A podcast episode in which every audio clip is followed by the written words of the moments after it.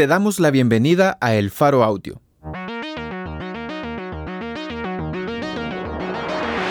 Ahora puedes escuchar nuestros reportajes en el momento que más te convenga.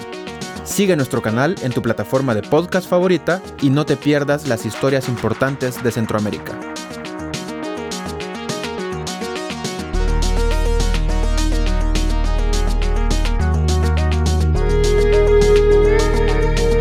Hoy es 9 de marzo, 2023. Esta es una columna de opinión, escrita por Ricardo Valencia, profesor asistente de comunicación de la Universidad Estatal de California, Fullerton. Titulada La fachada diplomática de los criptoevangelistas. Publicado en elfaro.net.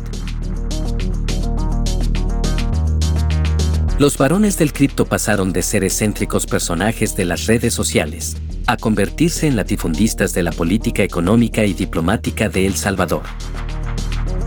Los estadounidenses, Max Kaiser y Stacy Herbert, inversionistas de la compañía cripto Bitfinex, directamente ligada con la moneda estable Tether, pasaron de ser los principales hinchas de la adopción de Bitcoin como moneda legal en El Salvador, a burócratas al servicio de Nayib Bukele.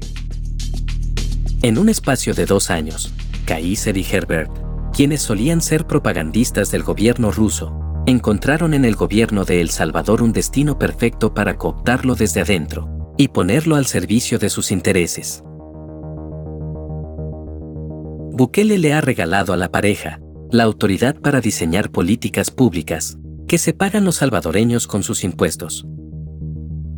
El pasado 17 de noviembre de 2022 se creó, por decreto ejecutivo, la Oficina Nacional del Bitcoin, la cual obliga a todas las entidades del Ejecutivo a colaborar con una entidad que buscar crear políticas sobre la criptomoneda.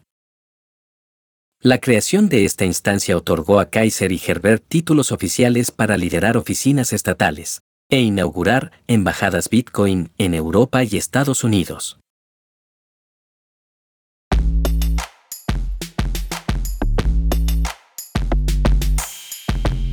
La oficina ha reclutado al salvadoreño americano, Gerson Martínez, como uno de sus voceros. Martínez, quien es un entusiasta del Bitcoin, asegura que la oficina le reporta directamente al presidente.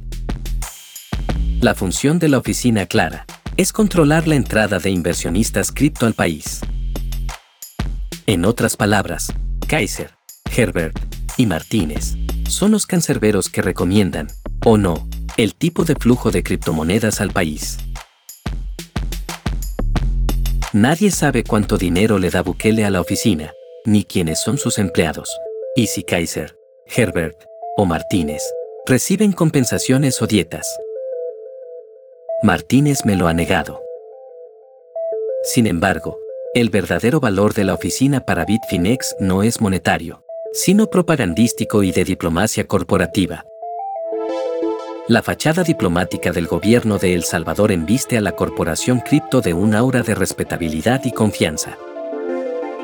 No es nuevo que los varones cripto usen fachadas para obtener legitimidad y acceso a nuevos mercados.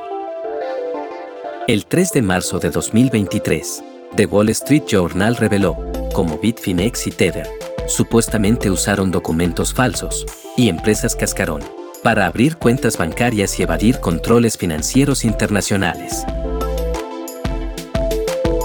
El decreto ejecutivo con el que nació la oficina del Bitcoin sugiere que la entidad desplaza y sustituye a la misma diplomacia salvadoreña, y por ende, debilita el rol oficial de la canciller Alexandra Gil.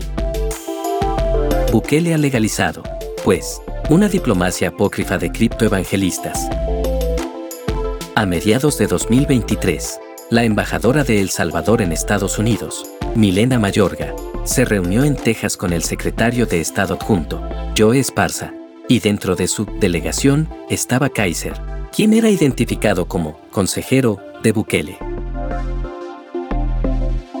Con el apoyo de Mayorga, Kaiser y Herbert han empezado a tejer una red paralela a la de embajadas y consulados de El Salvador en el exterior. En una conferencia en Suiza, Mayorga nombró a Josué López, un joven salvadoreño que reside en Suiza, como cónsul Bitcoin, como se llama a sí mismo, en el país europeo. López agradeció a Mayorga, Kaiser, Herbert, Bukele y hasta a Michel Foletti, miembro del Consejo Municipal de Lugano, por su designación. Nunca mencionó a Gil.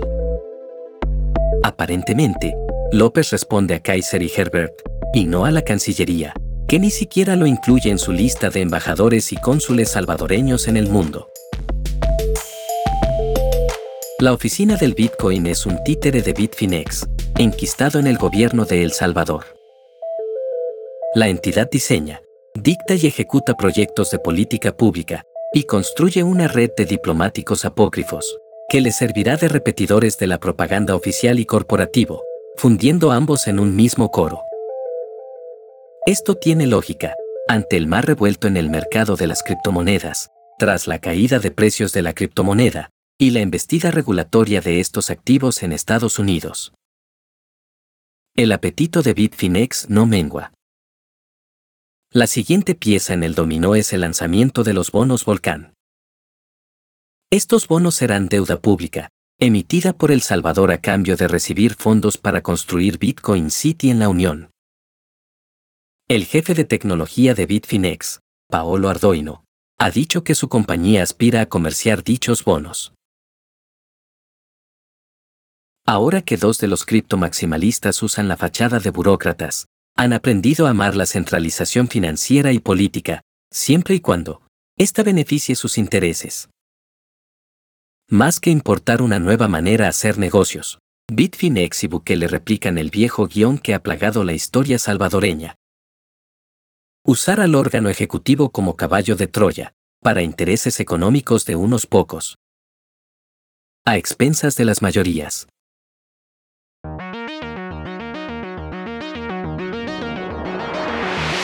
La fachada diplomática de los criptoevangelistas. Por Ricardo Valencia. Editora, María Luz Noches. Producción y musicalización por Omnium.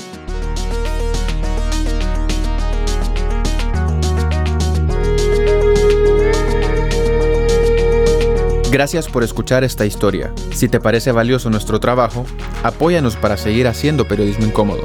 Sé parte de nuestra comunidad Excavación Ciudadana desde un dólar a la quincena. Ingresa a apoya.elfaro.net.